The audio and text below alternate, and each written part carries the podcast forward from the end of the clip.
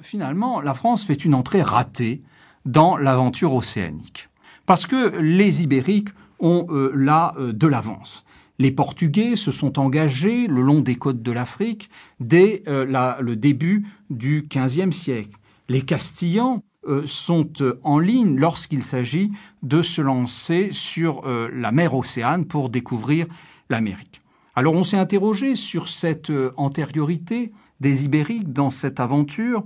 On a imputé cela à la dynamique de la Reconquista. C'est vrai qu'en 1492, au moment où l'Espagne découvre l'Amérique, elle vient aussi de euh, se débarrasser du dernier royaume musulman, celui de Grenade. Alors pendant ce temps-là, bah, la France était plongée pendant des guerres de cent ans. Dynamique donc de la Reconquista, positionnement de la péninsule ibérique sur les routes des Alizés qui favorise le, départ vers l'océan. En même temps, il faut souligner que beaucoup d'acteurs de cette euh, aventure océanique sont euh, des Génois, voire euh, des Français qui sont allés se mettre au service au début du XVe siècle, notamment de la monarchie portugaise ou espagnole.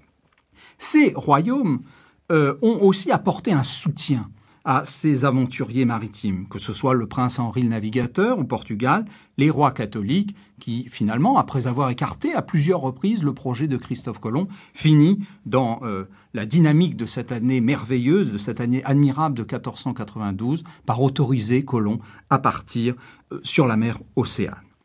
Cette euh, antériorité des Ibériques dans l'aventure océanique est reconnue par la papauté, puisqu'elle accorde en 1493 aux deux monarchies, la portugaise et d'autre part l'espagnole, la castillane, eh bien le partage finalement du monde en chargeant chacune des monarchies d'évangéliser euh, la moitié euh, de la terre.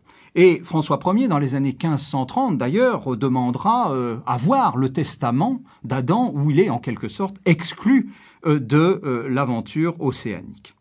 La monarchie française, euh, finalement, est une monarchie terrienne. On verra qu'elle est attirée vers l'Italie et par conséquent, elle a de ce côté-là raté, en quelque sorte, les débuts de l'aventure océanique en tant que monarchie. Néanmoins, les Français, au cours du XVIe siècle, se sont impliqués dans cette affaire.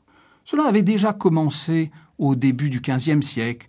Jean de Bétancourt, par exemple, euh, s'était rendu, c'était un, navigateur euh, donfleur, il s'était rendu euh, aux Canaries.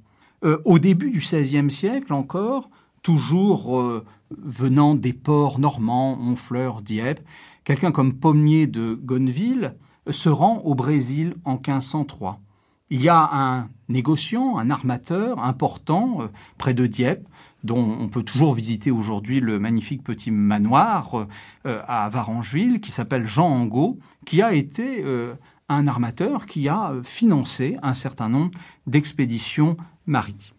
La monarchie euh, commence à s'y intéresser timidement en 1525 lorsqu'un Italien, Giovanni Verrazzano, décide de partir avec l'appui de financiers italiens établis à Lyon vers l'Amérique du Nord. Et c'est lui qui, pour la première fois, va repérer un site que nous connaissons aujourd'hui sous le nom de New York et euh, qu'il a euh, repéré pour la première fois en baptisant d'ailleurs un certain nombre de, pointes de noms bien français.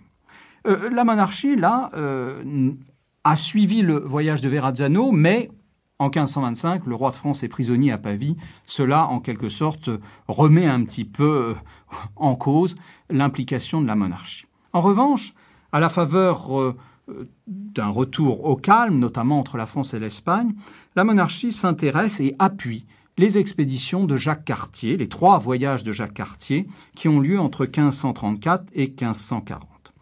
Ces expéditions françaises, dont vous voyez qu'il s'agit à l'origine d'initiatives privées qui font progressivement l'objet d'un intérêt de la part de la monarchie, visent en fait à euh, trouver un passage du nord-ouest afin de se rendre directement en Asie, en Inde, en Chine pour ramener les épices. Le passage finalement par le contournement de l'Afrique est occupé par les Portugais.